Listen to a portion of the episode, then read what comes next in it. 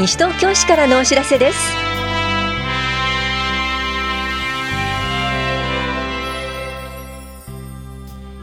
今日は年度末年度初めの市民課窓口混雑状況。性は一人一人違う LGBT の視点から多様性を考えるなどについてお知らせします。インタビュールームお話は西東京市産業振興課の小池桃子さん。テーマは第6弾西東京市一点一品事業。食べて嬉しい至福の一品です。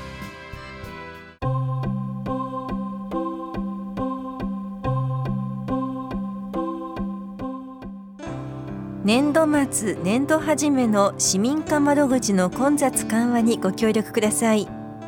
住所の移動が多くなることに加えマイナンバーカードの交付なども行われるため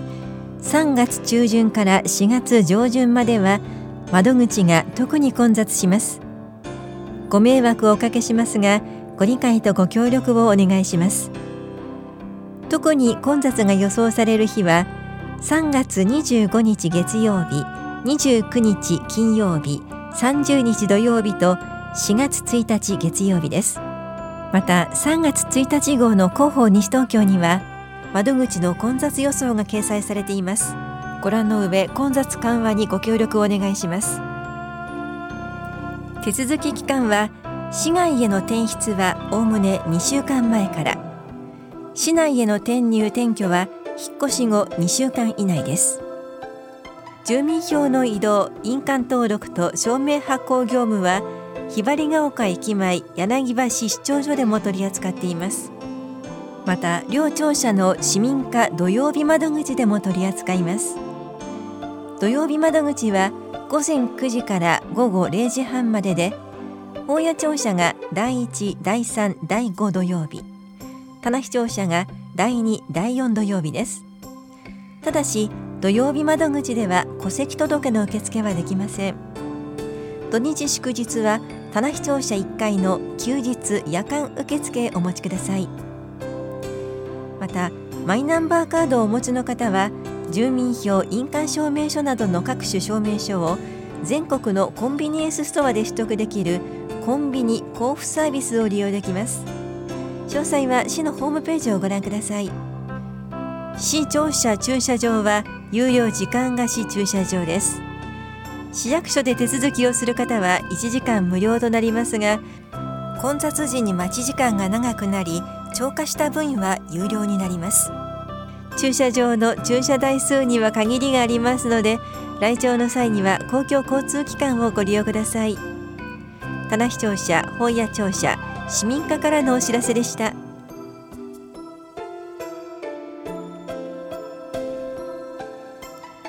性は一人一人違う。LGBT の視点から多様性を考えるのお知らせです。同性を好きになることや体の性とは異なる性で生きることなどマイノリティの視点を知ることで私たちみんなの多様性について考えましょう。LGBT とはレズビアン、ゲイ、バイセクシャル、トランスジェンダーの頭文字を取った言葉で性的少数者の中に含まれます。このセミナーはやっぱアイダホアイダホネット代表の遠藤豆田さんを講師に迎え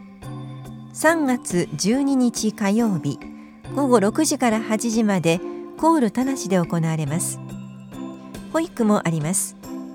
参加ご希望の方は保育の有無を明記の上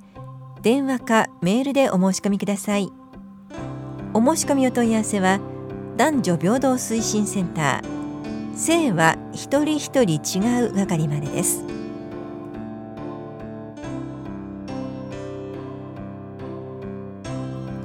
我が家の耐震診断をしましょう。地震災害に備えるため建物の設計図をもとに簡易耐震診断をし皆さんが抱える問題への指導助言などの無料相談を毎月両庁舎で交互に行っています。対象となるのは市内にある地上2階建て以下の木造戸建て住宅で自ら所有し居住している住宅。原則として昭和56年6月施行の新耐震設計基準以前に建築した住宅です。相談には住みよい町を作る会に所属する相談員が当たります。定員は8人で申し込み順となります。次回は3月9日土曜日午前9時半から午後0時半まで棚視聴者5回で行われます。相談ご希望の方は6日までに電話でお申し込みください。お申し込みお問い合わせは都市計画課までどうぞ。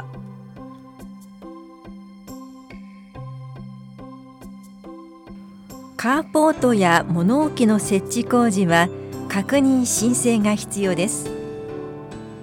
カーポートや物置などは建築基準法では建築物として定義されているためこの法律に基づいて計画や工事をする必要があります。ただし建築物とみなされない小規模な物置は除きます。手続き違反や憲兵率を超過した場合は違反建築物となり撤去していただく場合があります。簡易的な工事であっても自己判断せずにご相談いただき違反建築物にならないよう注意してください。お問い合わせご相談は本屋庁舎建築指導課までどうぞ。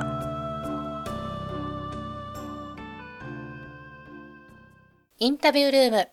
お話は産業振興課小池桃子さん。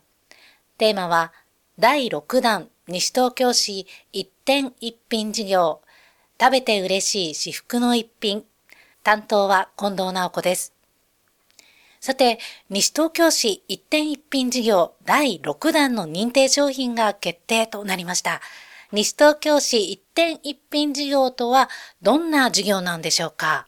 はい、えー、一点一品事業とは、物やサービスなど古典独自の一品を確立し、入りたくなる店づくりへとつなげる事業で、平成24年度からスタートしました。なお、この事業は、西東京市産業振興マスタープランに位置づけられた事業で、市と西東京商工会が協力して進めています。これまでの経緯として、第1弾では食品関係、第2弾ではサービス、ものづくりなど食品関係以外の業種、第3弾では再び食品関係。第4弾ではすべての業種。第5弾ではサービスものづくりこだわりの一品として食品関係以外すべての業種を対象に行ってきました。そして今回の第6弾では再び食品関係の業種からイートインの飲食店に限定して募集を行いました。えー、では改めて第6弾について詳しくお話を伺っていきます。テーマそして内容を教えてください。テーマとしては、えー、司法にもあるように、えー、食べて嬉しい至福の一品というところで、えー、食品関係の業種が、えー、テーマとなっています。で、その中でも、えー、先ほども申しましたが、えっ、ー、と、イートインの飲食店に限定して募集を行ったというところになっております。で、えー、この第6弾については、45店舗からそれぞれ認定品が決定しました。中でも新規の認定店が非常に多く、45店舗中30店舗が新たに一点一品認定店に加わりました。今回の司法でもずらっといろんなお店載ってましたね。そうですね、えー、今回の3月1日号の司法では、一面と周面を使って見開きでこの45店舗の認定商品をご紹介しています。お店の場所がなるべくわかりやすくなるように地図を一面に掲載し、さらに市内を4つのエリアに分けて、一面と周面にそれぞれお店の住所と電話番号、今回認定された一品の商品面と写真が掲載されています。この写真がまた行ってみたいなとか食べてみたいな、そんな風に感じさせてくれます。さて、この認定商品なんですが、今回の司法、またその他にはどんなところで見られますか？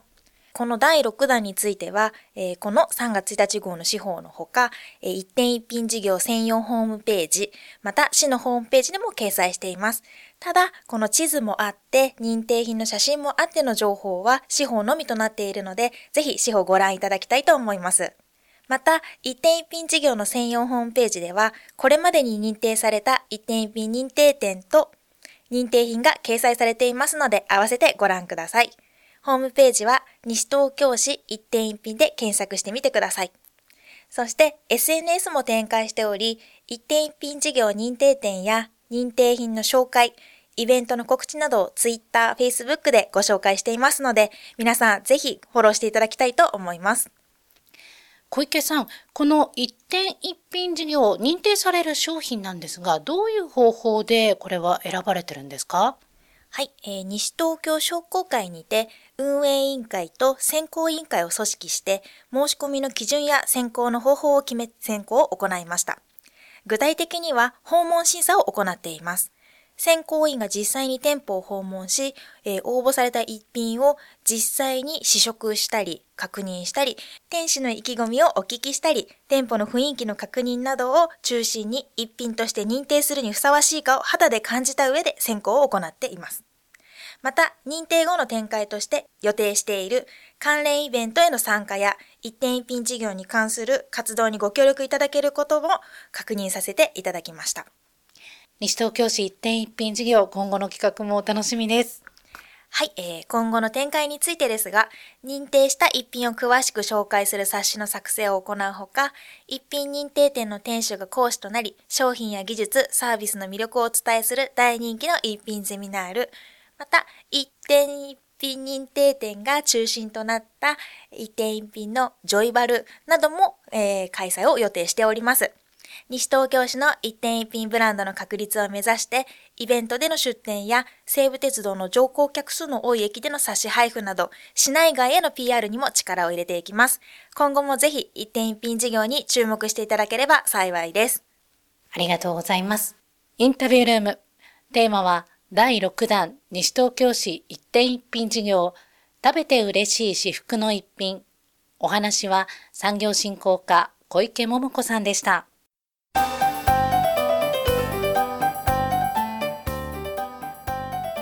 普段運動していない方障害のある方もご参加ください。春のエンジョイニュースポーツ交流会のお知らせです。この催しは3月31日日曜日午前9時20分から11時半までキラットで行われます。当日はユニカールボッチャなどを行います。ストーンやボールをいかに標的に近づけるかをカーリングのように競うもので誰でもすぐにゲームが楽しめます。参加できるのは西東京市在住在勤在学の小学生以上です。小学3年生以下は保護者が同伴してください。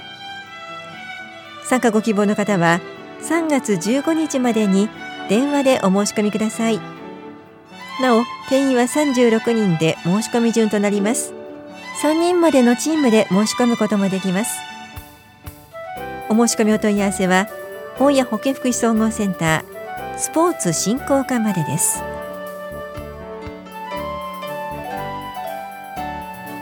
この番組では皆さんからのご意見をお待ちしています。FM 西東京西東京市からのお知らせ係までお寄せください。またお知らせについての詳しい内容は広報西東京や西東京市ウェブをご覧いただくか西東京市役所までお問い合わせください。電話番号は042-464-1311 042-464-1311番です。以上西東京市からのお知らせ亀井さゆりでした。